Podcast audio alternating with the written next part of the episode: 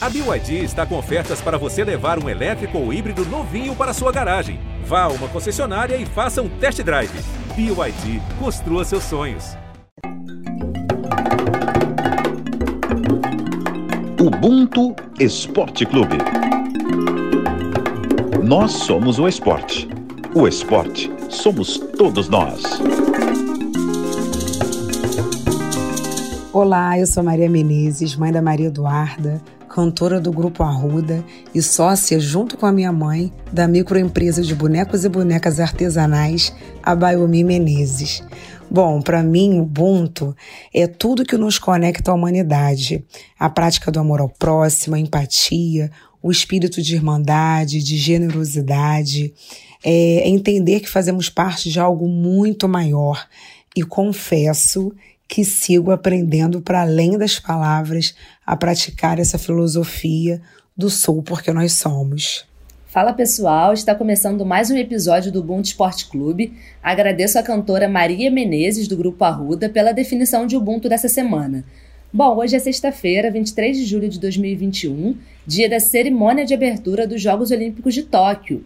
E domingo, 25 de julho, é o Dia Nacional de Teresa de Benguela, líder quilombola que viveu no século XVIII e Dia da Mulher Negra. E nada melhor que estar rodeada de mulheres pretas inspiradoras, né? Que sorte a minha. Começando pela minha irmã Michele Gama, produtora de reportagem do esporte da Globo. E aí, presida, tudo bem? Fala, Capita, tudo certo? Você? Feliz de estar aqui mais uma vez e preparada, assim, preparada mais ou menos, né? Tô com uma perna tremenda aí para essa aula de história que a gente vai ter, mas não vou falar muito não. Estende o tapete vermelho aí, porque essa merece muito. É, e eu tô aqui com o corpo inteiro tremendo por apresentar esse episódio, porque para fechar a roda, nossa convidada é uma mulher incrível, um dos maiores nomes do nosso esporte, primeira brasileira a disputar uma final olímpica, participou de duas edições dos Jogos. Em Tóquio, 1964, ficou em quarto lugar no salto em altura, com a marca de 1,74m. Melhor resultado em Olimpíadas até a disputa dos Jogos de Atlanta em 1996, e melhor marca individual até os Jogos de Pequim em 2008. Quatro anos depois, nos Jogos da Cidade do México, ficou em vigésimo lugar no pentatlo. Ela é formada em Geografia, Educação Física e Pedagogia. Hoje, com 84 anos, é uma lenda viva do esporte brasileiro. Todo o nosso carinho e respeito à Aida dos Santos. Seja muito bem-vinda ao Ubuntu Esporte Clube, dona Aida. Obrigada, um bom dia para vocês. Em 1964, a Ida foi a única mulher na delegação brasileira. Não tinha treinador, nem dinheiro, nem material esportivo para competir. 57 anos depois, as Olimpíadas retornam a Tóquio e, diferente daquela época, a delegação brasileira é formada por pouco mais de 300 atletas, sendo 142 mulheres. Dona Ida, nós sabemos né, que a senhora já respondeu essa pergunta algumas dezenas de vezes, mas olhando para o passado e vendo como o esporte evoluiu nessas quase seis décadas, como foi ser a única mulher brasileira a participar daquela edição em 1964? Em primeiro lugar, quando eu comecei a fazer atletismo, eu não tinha conhecimento que iria viajar, se existe campeonato brasileiro, sul-americano, em Niterói, eu competi em Niterói, eu competi no Rio, pensei que não passasse disso, né? E para a Olimpíada é o seguinte: não sei se é do conhecimento de vocês, que esporte individual tem que alcançar índice. E no atletismo, eu não dava para alcançar índice. No atletismo, quem estava cogitado era o 4 por 100 masculino e a Érica Rezende, que fazia 200 metros. Inclusive, várias vezes eu servi de coelho para a Érica para tentar o índice. Eu não estava cogitada. Todo ano no atletismo tem um campeonato chamado Troféu Brasil. Cada ano numa cidade diferente. Nesse ano de 64, foi em São Bernardo, em São Paulo. Lá competindo no saltão tudo, eu soltei 1,65. E a mulher professora disciplina soltou 1,71. Quando terminou a competição, falaram: vocês duas alcançaram o índice ir para a Olimpíada. E se alcançamos o índice, o certo seria o quê? Treinar, treinar até na Olimpíada, e para chegar lá fazer um resultado bom. Mas não foi o que aconteceu com nós duas. Nos obrigaram a fazer várias tipo de eliminatória. Tinha professor em Minas, vamos para lá tentar um índice. Tem em São Paulo, vamos tentar um índice. Tem no Rio, fizeram isso conosco. E todas as vezes eu tentei 1,68 não consegui, 1,65. E ano mais, né, professor Cipriano, nunca mais, nem em 65, depois em 71, ela não alcançou. Aí a Olimpíada foi em outubro, em setembro eu recebo um recado dizendo que dia 7 de setembro seria a última a eliminatória para nós fazermos, para confirmar se nós iríamos mesmo para a Olimpíada de Tóquio ou não. Isso no dia 6 de setembro, nos convidando para competir no dia seguinte no Céu de Barro, no Rio, né? E aí eu falei para minha mãe, eu teria que fazer a última eliminatória no dia 7. E a mãe falou, você pode ir, mas antes, eu morando no morro, você tem que carregar água, fazer almoço, tirar a casa, depois, né? Aí depois você vai. E aí aconteceu isso comigo. Eu cheguei lá, meu técnico do meu clube estava no Maracanã, eu falei, eu vim aqui para dar uma satisfação a vocês, porque eu não quero Olimpíada, eu nunca fui Olimpíada, eu estou cansada. Não se concentrou, Camila Conceição, não se concentrou, Maracanã, descansou, almoçou lá. Eu falei, eu descansei, carregando água, lavando roupa, serviço de casa, então eu não estou querendo, não vou tentar mais uma vez, já é a sexta vez que nos convida para tentar isso novamente, e aí ele insistiu, e aí eu soltando, soltei 1,65, né, repeti, 68 não. E a da Conceição Cipriano não alcançou, nem depois de 71, nunca mais. Eles falaram, então temos que levar a Ida, porque ela alcançou o índice. E aí agora? Não tem uniforme para ela. Porque os homens que estavam na delegação, todos eles não ganham uniforme, né? Que no, ano, no mês seguinte era a Olimpíada, perto de viajar.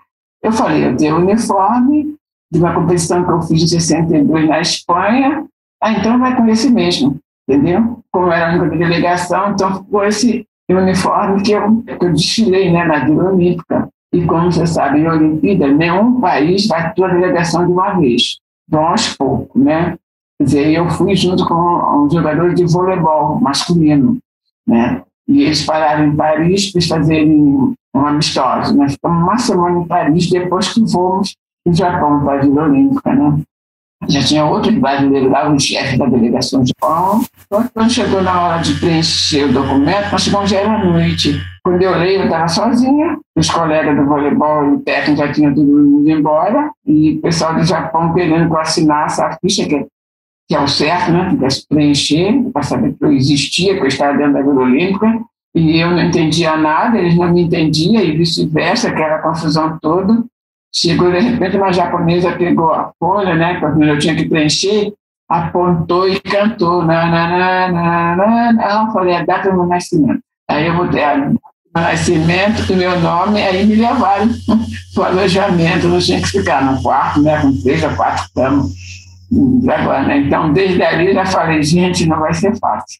No dia seguinte, quando acordei, eu falei, para onde que eu vou? Onde eu vou tomar café? Fiquei rodando, quando era rodando até que encontrei o, o restaurante do Brasil e tomei, e tomei café.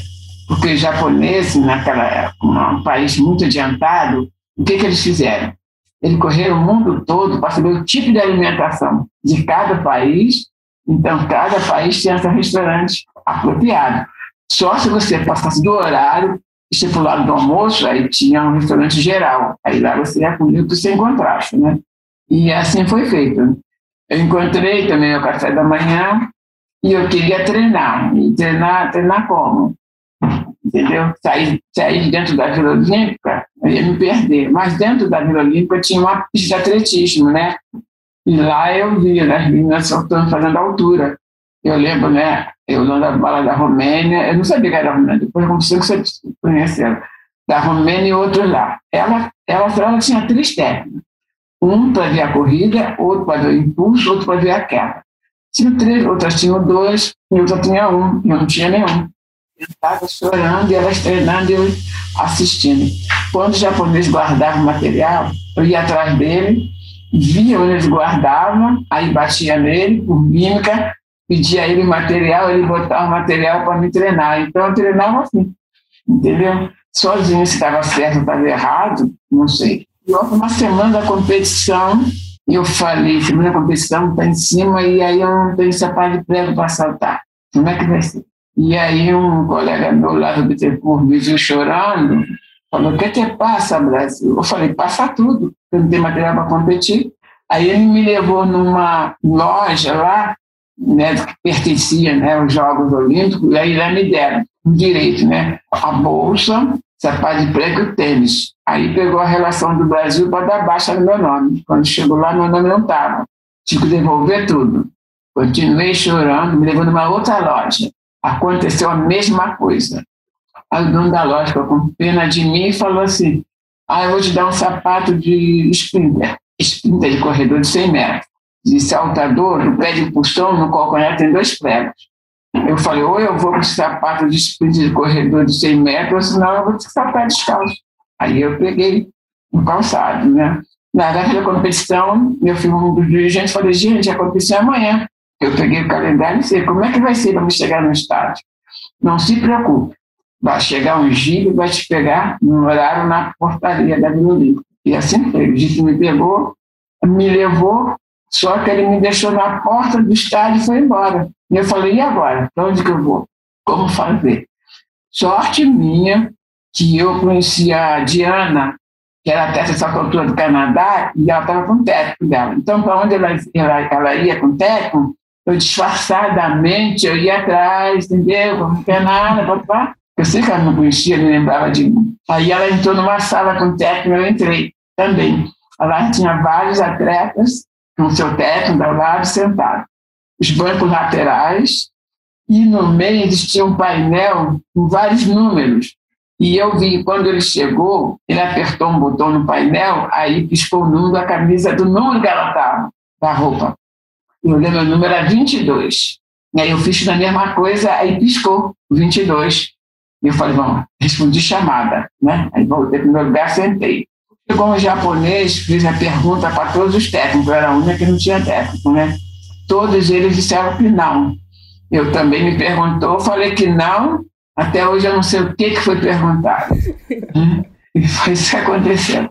Eu falei assim, gente, agora acho que mas foi triste. Agora eu acho até graça, entendeu? Aí, local de salto de altura, nós chamamos de leque.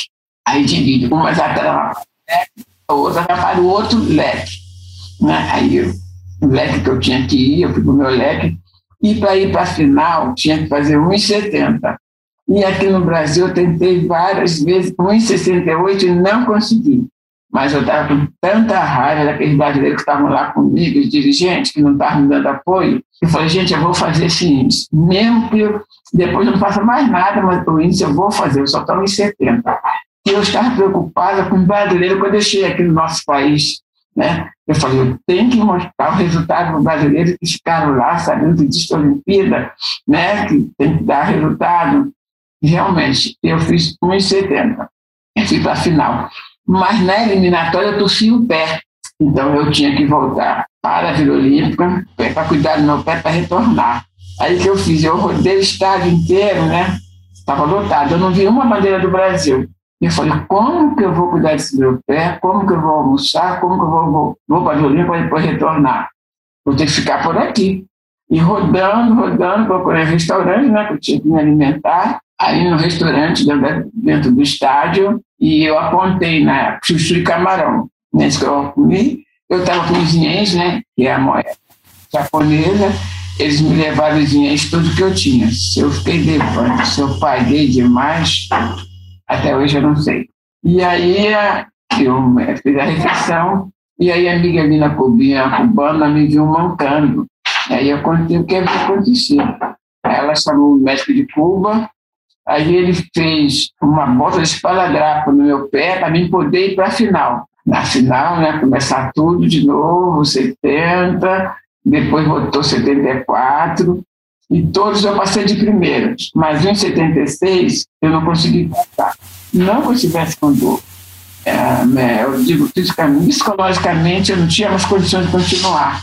Não sei se você já assistiu competição de atletismo, e os atleta, o atleta que faz essa altura, vão no alambrado e conversa com o técnico, né? Quer dizer, no meu caso, na tua altura, falaria com o técnico, ele falaria, ó, ah, dá, levanta o joelho, eu, muda a passada, as três últimas acelera, sempre dá uma dica o técnico. É a única que não tinha técnico, né?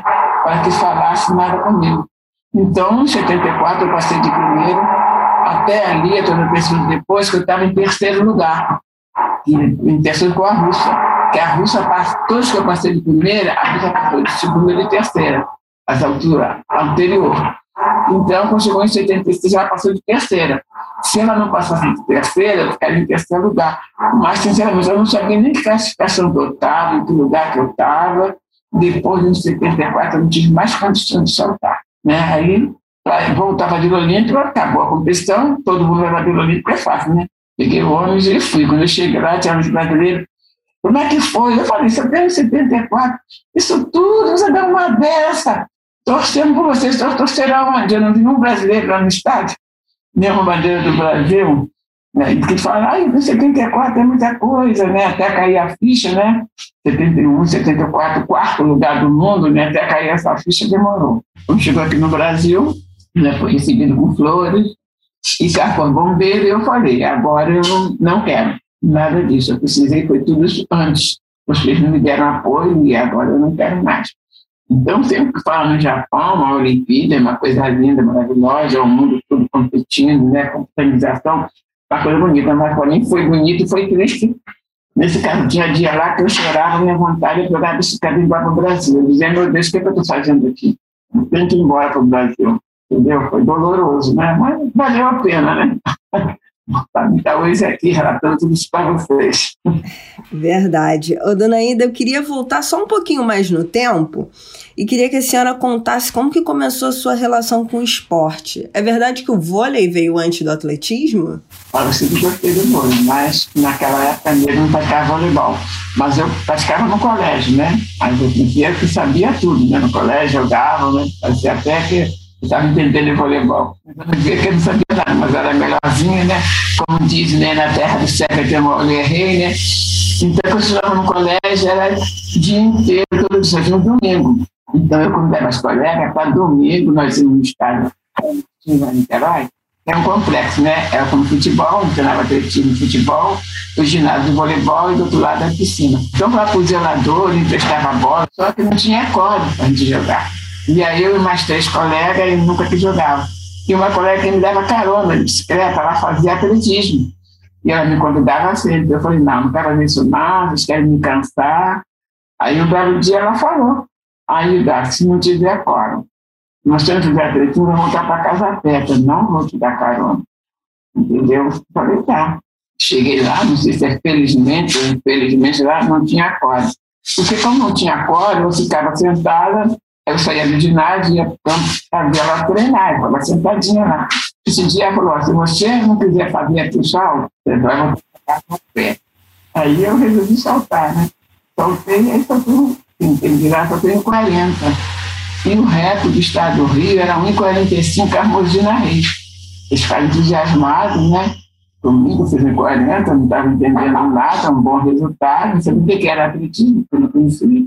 E foi, quando tudo começou, eu no atletismo, foi dessa maneira, entendeu? Eu vou, tanto que eu jogo vôlei até hoje como master, né? Hoje foi minha paixão. Mas naquela época não aconteceu comigo, mas eu vi acontecer com garotas, não, eu treinando atletismo no Botafogo, de chegar a gente lá negra como eu e falar que quis fazer voleibol, mas aonde estava voleibol, falaram que negro não praticava voleibol. Ela tinha que fazer atletismo, então daí ia para a parte atletismo. Entendeu? O nosso Brasil. É, pois é. E a senhora falou que foi triste e tal, mas que valeu a pena, assim. E na verdade a nossa geração só tem que agradecer a senhora, porque a gente sente muito pela senhora ter passado por tudo isso, mas por outro lado, o seu pioneirismo abriu porta para muita gente, né? Então a gente volta rapidinho aos Jogos de 64 para dar um panorama histórico de como estava o Brasil e o mundo naquela época. No começo da década de 1960, o Brasil atravessava uma grande agitação política. Como muitos já devem ter aprendido nas aulas de história e outros tantos vivenciaram, nesse ano, mais precisamente em 31 de março, foi instituído o golpe militar. Nos Estados Unidos, Martin Luther King, ativista dos direitos civis, ganhara o Nobel da Paz pela sua luta no combate à desigualdade racial. A Guerra do Vietnã estava em curso.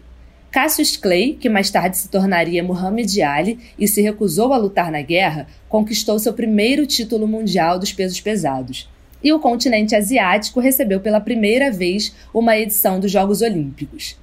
Em Tóquio 64, também foi a primeira vez que as Olimpíadas foram transmitidas ao vivo via satélite para a Ásia, América do Norte e Europa. O mundo pode ver a reconstrução de um Japão que, após a devastação da Segunda Guerra Mundial, se apresentava como um país moderno e arrojado. Aquela edição foi realizada em outubro, entre os dias 10 e 24, e contou com 5.151 atletas de 93 nações, disputando 25 modalidades. A delegação brasileira levou 68 atletas, sendo apenas uma mulher, a dona Ida, competiu em 10 modalidades e conquistou uma medalha de bronze com a seleção masculina de basquete. Dona Ida, a senhora já contou, né, sobre a sua trajetória em Tóquio, mas eu queria que a senhora frisasse assim qual foi a sua melhor e a sua pior lembrança desses Jogos Olímpicos de Tóquio. A pior, né, foi você querer representar o seu país e não ter um técnico não ter material, não ter um colega, não ter um, um brasileiro, mesmo que não entendesse nada mais, aí eu vou, vou ter um apoio que você precisa. Isso foi o pior, né? Porque, inclusive, não, não sei se eu já falei outras vezes, para me treinar antes de ir para a Olimpíada, relacionando a Tóquio, treinava no estádio Célio de Barro, no Maracanã, pista de terra, né?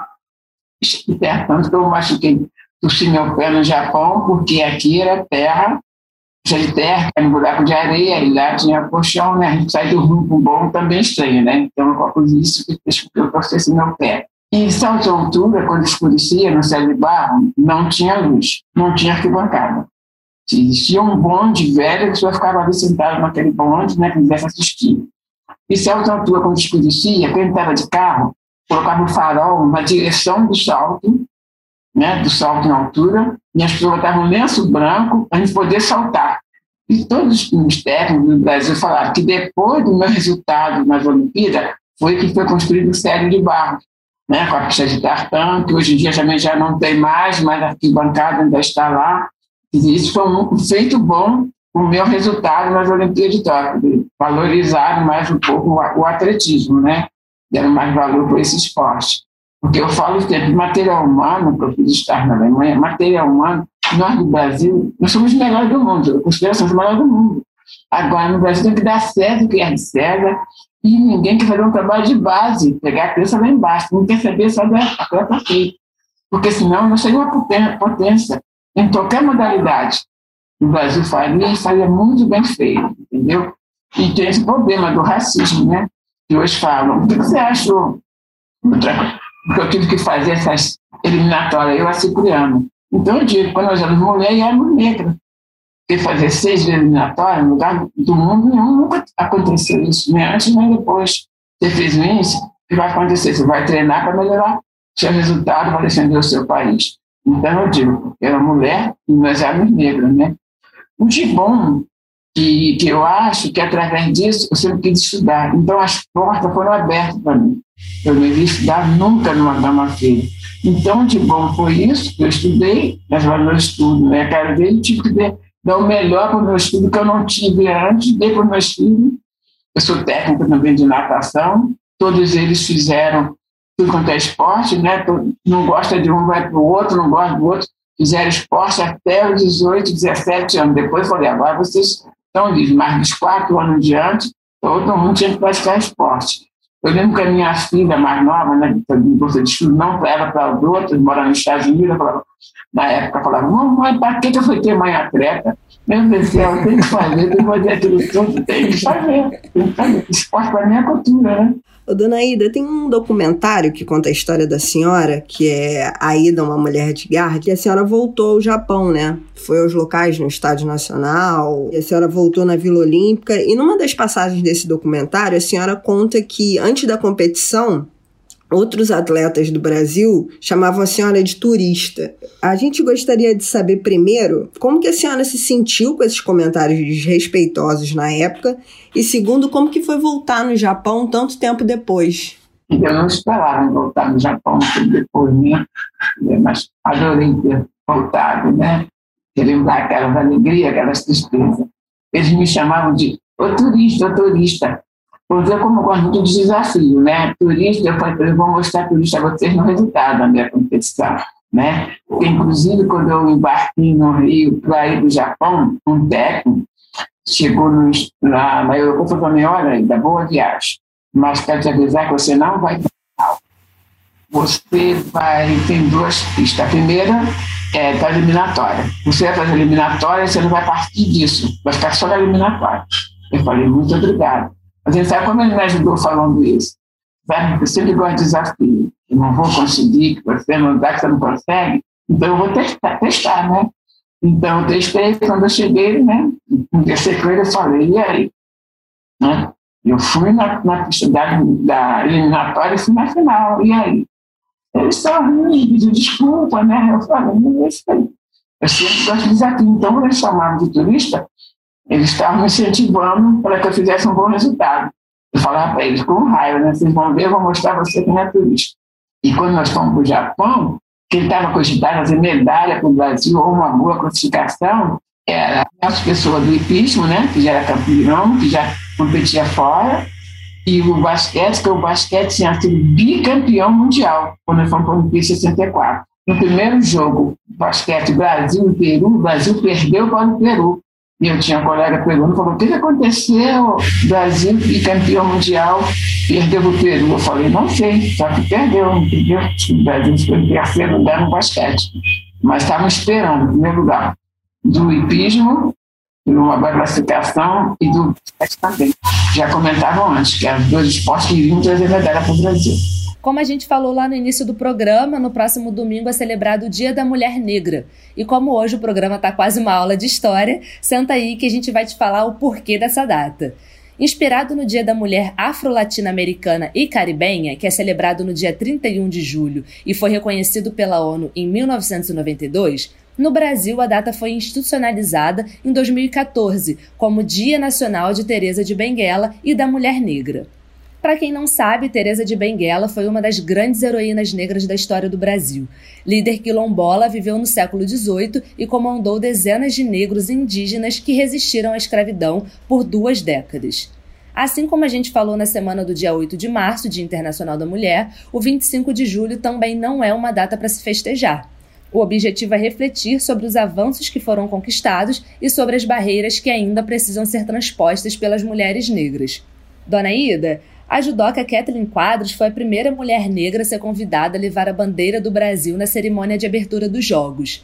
A Kathleen, que faz dupla com o levantador Bruninho nessa missão, foi também a primeira mulher a conquistar uma medalha para o Brasil em esportes individuais, e isso em Pequim em 2008. A senhora acha que os preconceitos referentes à cor da pele e ao gênero melhoraram de 64 para cá? Melhorou, entendeu? Mas precisa melhorar muita, muita coisa. Porque esse melhoramento é disfarçado. A pessoa fala, ah, você viu racismo? Eu falei, eu sofri e, e sofro até hoje, entendeu? Um, mês passado, no ano mesmo, na minha casa, bateu um senhor negro entendeu? Ele estava com mais pasta e eu estava na parte, na casa tem dois andares, eu estava na parte de cima. Eu falei, o que o senhor deseja? E eu não quero falar com você, não. Eu quero falar com a dona da casa ou a responsável. Eu falei, eu sou a responsável da casa. Quem não quer falar com o senhor agora sou eu. Ele me chamou de racista, mas não, racista sou eu. E bateu, passou campainha. Eu atendi, vem falando essas coisas assim para mim, agora quem não quer falar sou eu. Entendeu? Quer dizer, aí fala racismo, racismo desde criança, desde de primário, no colégio, os professores me chamavam macaca negra, feia, entendeu? No ginásio, jogando voleibol, nesse mesmo Caio Martins, não tinha ninguém negra, só eu no meu, da minha turma, eu tinha, não tinha nada, eu vi da arquibancada, sai daí, criou lá seu lugar na cozinha, Entendeu? Só que quando terminou o jogo, eu peguei o microfone e falei: meu lugar na cozinha, na sala, na quarto e numa quadra de esporte também. Dizer, então, nós temos que brigar, lutar muito, entendeu? Agir, né? Não, não bater boca, vamos agir, fazer por onde. Eu digo, gente, a gente tem que estudar. Ah, quando você fez faculdade, eu falei, só estudando, estudando, entendeu? A gente se igualar. Entendeu? As pessoas de cor, de claras, porque dinheiro vai ter dinheiro, mas dinheiro acaba. Agora, a cultura morre com você. Então, gente tem que estudar. Se não estudar, não melhora, não vai falar de igual para igual, entendeu? Tem que ter a resposta. Então, isso, infelizmente, assim, no Brasil, eu esperaria que estivesse bem melhor do que está. Não, bem melhor. Por quê? Porque nós estamos enfrentando, né? A minha geração se enfrentava, vocês estão enfrentando de igual para igual, entendeu? Está melhorando, mas tem que melhorar muita coisa. Começando por dirigente, né? Muito dirigente, eu tenho certeza, que eles me engoliam, mas não gostavam. Entendeu? Faziam tudo para mim ser alisada, mas como meu esporte é individual, eu falo, individual tem que fazer índice.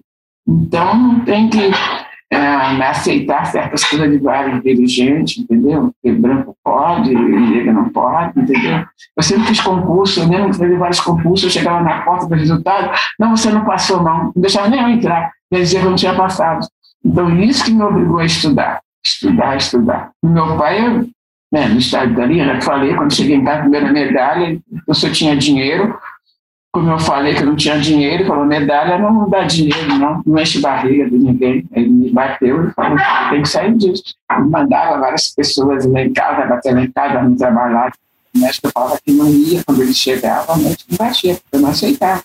Não pode, quer dizer, eu saía de manhã na primeira escola, né, que tinha escola do Estado, né, tinha que os três primeiros meses tinha que levar almoço. Meu pai levantava assim, deixava eu tomar café, já os três meses sem comer, dia inteiro dando com fome. Depois mesmo como adulta, como atleta, toda vez desmaia com fome, entendeu? Desmaiava hoje, amanhã já comia um pão e vamos em frente. Tem que ir à luta, senão não consegue, não. É isso, né, dona Ida? É muita luta mesmo. Nós, eu, a senhora, a Rafa, nós mulheres negras, representamos quase um terço da população brasileira, 28%. Alguns dados referentes ao papel da mulher negra na sociedade indicam que realmente é como a Rafa falou, 25 de julho não é uma data de festa, é muito mais uma data de luta. Um levantamento apontou que entre as pessoas desempregadas no país, 16% correspondem a mulheres negras.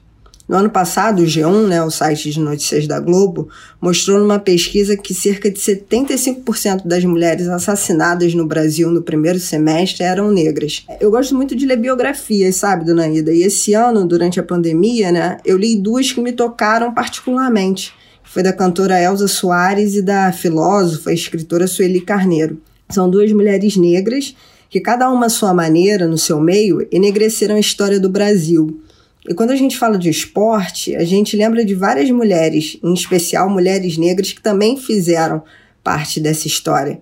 Desculpa se eu me alonguei um pouco, mas isso tudo é para perguntar ah, para isso tudo é para perguntar para a senhora se a senhora também se vê como uma dessas mulheres negras que fazem parte da história do país. E como que é, fazendo parte disso, sendo parte viva dessa história de tanta luta. Como que é ser uma mulher negra é, fazendo parte dessa história? Eu me sinto lisonjeada por isso. Inclusive, acho que ano passado, ano passado, um vizinho deu uma revista, eu não lembro da revista agora, que eu estou entre as 70 mulheres que mudaram o mundo. Então é isso, a gente tem que acreditar, entendeu? Ter perseverança, porque senão até eu falei como é, eu fiz o ginásio, né? Mesmo na época, como é que você vai fazer ginásio? Porque na época, fazia a matrícula, eu era a única, né? A única negra, pudesse estar, né? Não era a única mas era a única que estava sozinha, sem pai, sem mãe, sem tio, sem ninguém. Eu era sozinha, mas eu corria atrás. Não tinha ninguém para me ajudar, não sei Deus, né? E eu aí na luta, eu dizia, eu vou vencer um dia, eu vou vencer um dia, como eu não sei, mas eu vou chegar lá. E graças a Deus, Deus me deu essa felicidade, né? Chegar onde eu cheguei. Até agora mesmo no esporte, eu pratico marcha como adulto, né? A gente vai conhecer a Finlândia, a Noruega, a Turim, nos Estados Unidos, então, Las Vegas, todo ano tem, ano passado que não, não teve, né? Esse ano também não vai ter. Mas todo mundo fala, como você chegou a isso? Eu falei, as minhas colegas brancas, que eu sou a única negra do time. Eu cheguei, eu cheguei a isso porque eu me sinto melhor que vocês. Por isso que eu estou aqui. Vocês, vocês, inclusive, sou mais velha do grupo, né? Eu, eu comecei a fazer voleibol com 60 anos, com 84, né? Aqui, faço parte do meu time, tem 70, 75, né? E elas falam, tô aqui, eu falo para elas, tô aqui aturando vocês. Infelizmente, eu tenho que aturar vocês. Entendeu? Nos últimos meses, a dona Ida teve uma agenda com vários compromissos, talvez pela lembrança dos Jogos 64 e a proximidade com a edição de 2020 que por conta da pandemia vai ser realizado em 2021. Tem um busto de bronze inaugurado em General Severiano, sede do Botafogo, clube que defendeu quando atleta e também teve os pés eternizados no Hall da Fama do Comitê Olímpico do Brasil. Para quem não sabe, a dona Ida é mãe de uma campeã olímpica. Valesquinha, uma dos três filhos, conquistou a medalha de ouro com a seleção feminina de vôlei em Pequim. Dona Ida, olhando toda a sua trajetória, as conquistas, né, os desafios, os ensinamentos, essas homenagens também, o que a senhora acredita ser seu maior legado? O meu maior legado, eu sempre falo, né? É eu poder transmitir não só para os meus filhos, mas para outras pessoas. Eu tive uma para crianças que faltavam a aula na, na minha ONG, no meu instituto, e eu ligar para o trabalho da mãe para falar, porque não foi, ah, assassinaram alguém lá no morro, estou trancada de casa. E eu consegui que esse menino, seja agora, está na Marinha, entendeu? Através do esporte, através do meu sacrifício, correndo atrás, entendeu? Então, ele agora está na Marinha, e também várias crianças. Quer dizer, quem não tem habilidade, a gente a, a faz o quê? Para ser um cidadão, um bom cidadão brasileiro, entendeu?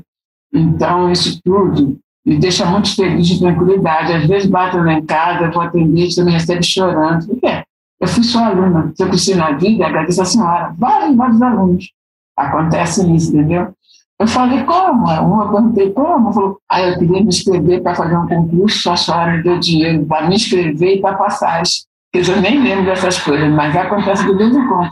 E isso tudo, entendeu? Eu acho que isso tudo me faz crescer e, na verdade, são meus três filhos, tenho saúde, meu marido, e todos eles encaminhados. E todos os três, na época da natação, a Valesca, como a Patrícia e Sérgio Rogério, fizeram voleibol. Os outros dois fizeram pegar a seleção carioca. A Valesca não, a Valesca pegou até a brasileira.